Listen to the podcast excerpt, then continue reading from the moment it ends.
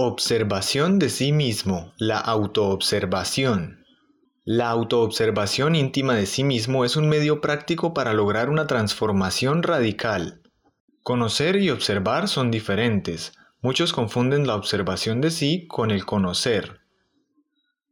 Se conoce que estamos sentados en una silla en una sala, mas esto no significa que estemos observando la silla. Conocemos que en un instante dado nos encontramos en un estado negativo, tal vez en algún problema o preocupados por este. Esto no significa que lo estemos observando. ¿Siente usted antipatía por alguien? ¿Le cae mal cierta persona? ¿Por qué? Usted dirá que conoce a esa persona. Por favor, obsérvela. Conocer nunca es observar. No confunda el conocer con el observar. La observación de sí es un 100% activa, es un medio de cambio de sí, mientras el conocer, que es pasivo, no lo es. Conocer no es un acto de atención. La atención dirigida hacia nuestro interior sí es algo positivo, activo. En el caso de una persona a quien se tiene antipatía, así porque sí, porque nos viene en gana y muchas veces sin motivo alguno, uno advierte la multitud de pensamientos que se acumulan en la mente, el grupo de voces que hablan y gritan desordenadamente dentro de uno mismo, lo que están diciendo, las emociones desagradables que surgen en nuestro interior, el sabor desagradable que todo esto deja en nuestra psiquis, etc. En tal estado nos damos cuenta de que interiormente estamos tratando muy mal a esa persona. Para ver todo esto se necesita incuestionablemente de una atención dirigida intencionalmente hacia adentro de sí mismo. Atención dinámica. Proviene realmente del lado observante, mientras los pensamientos y las emociones pertenecen al lado observado. Todo esto nos hace comprender que el conocer es algo completamente pasivo y mecánico, en contraste evidente con la observación de sí, que es un acto consciente. No queremos con esto decir que no exista la observación mecánica de sí. Tal tipo de observación nada tiene que ver con la autoobservación psicológica a que nos estamos refiriendo.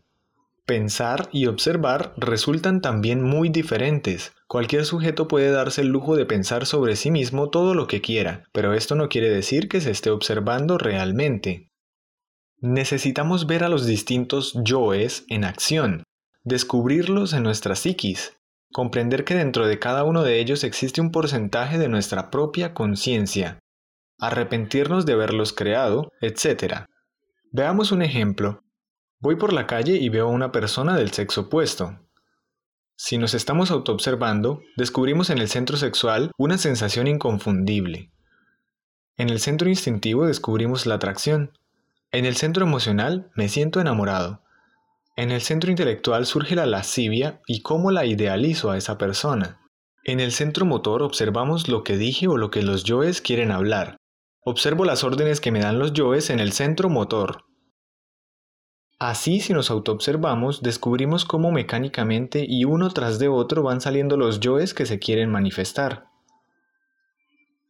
Exclamaremos, ¿pero qué está haciendo este yo? ¿Qué está diciendo? ¿Qué es lo que quiere? ¿Por qué me atormenta con su lujuria, con su ira, etcétera? Entonces veremos dentro de sí mismos todo ese tren de pensamientos, emociones, deseos, pasiones, comedias privadas, dramas personales, elaboradas mentiras, discursos, excusas, morbosidades, lechos de placer, cuadros de lascivia, etc. Los dos mundos. Observar y observarse a sí mismo son dos cosas completamente diferentes, ambas exigen atención.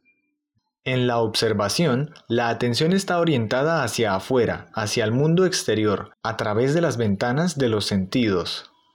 En la autoobservación de sí mismo, la atención está orientada hacia adentro y para ello los sentidos de percepción externa no sirven. El punto de partida de la ciencia oficial en su lado práctico es lo observable.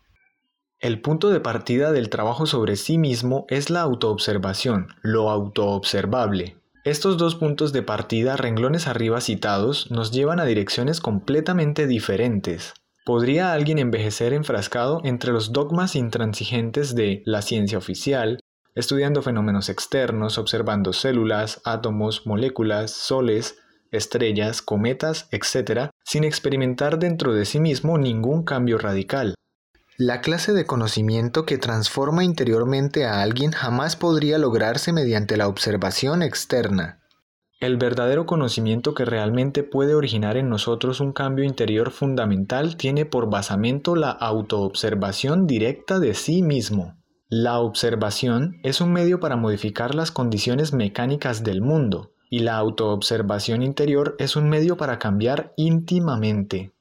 Como secuencia o corolario de todo esto, podemos y debemos afirmar en forma enfática que existen dos clases de conocimiento, externo e interno. Esta mezcla de los dos planos u órdenes de ideas podrían llevarnos a la confusión. Nos encontramos pues ante dos mundos. El exterior es percibido por los sentidos de percepción externa, y el interior solo puede ser perceptible mediante el sentido de la autoobservación interna.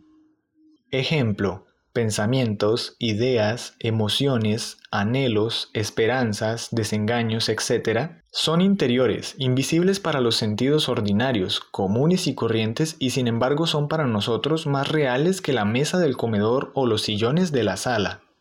Ciertamente nosotros vivimos más en nuestro mundo interior que en el exterior, esto es irrefutable, irrebatible.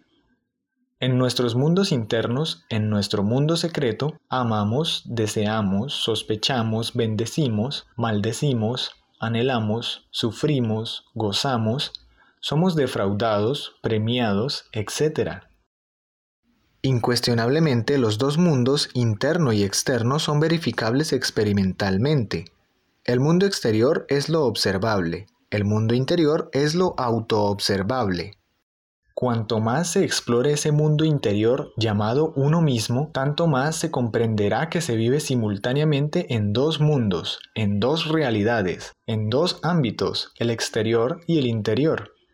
Del mismo modo que a uno le es indispensable aprender a caminar en el mundo exterior para no caer en un precipicio, para no extraviarse en las calles de la ciudad, seleccionar a sus amigos, no asociarse con perversos, no comer veneno, etc., Así también mediante el trabajo psicológico sobre sí mismo aprendemos a caminar en el mundo interior, el cual es explorable mediante la autoobservación de sí.